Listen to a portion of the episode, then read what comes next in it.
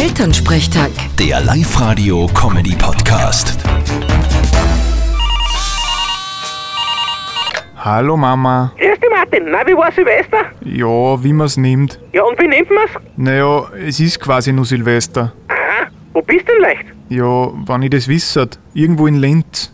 Wenn ich beim Fenster rausschaue, sehe ich die Föst. Ja, sag einmal, willst du die Polizei anrufen? Hat dich wer entführt? Boah, irgendwie schon. Aber red nicht so laut, sonst wird die Entführerin munter. Was? Martin, was ist denn los? Bist du schon wieder motiviert? Na, ich hab grad nur ein wichtiges Telefongespräch mit der Mama. Hallo Mama, ein gutes nächstes Jahr. Ja, danke ebenfalls.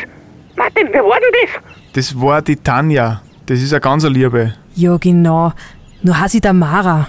Super, dass du nicht einmal einen Tag meinen Namen merkst. Und jetzt schau, dass du weiterkommst. Oh weh, du, ich muss jetzt Schluss machen. Vierte Mama. Elternsprechtag. Der Live-Radio-Comedy-Podcast.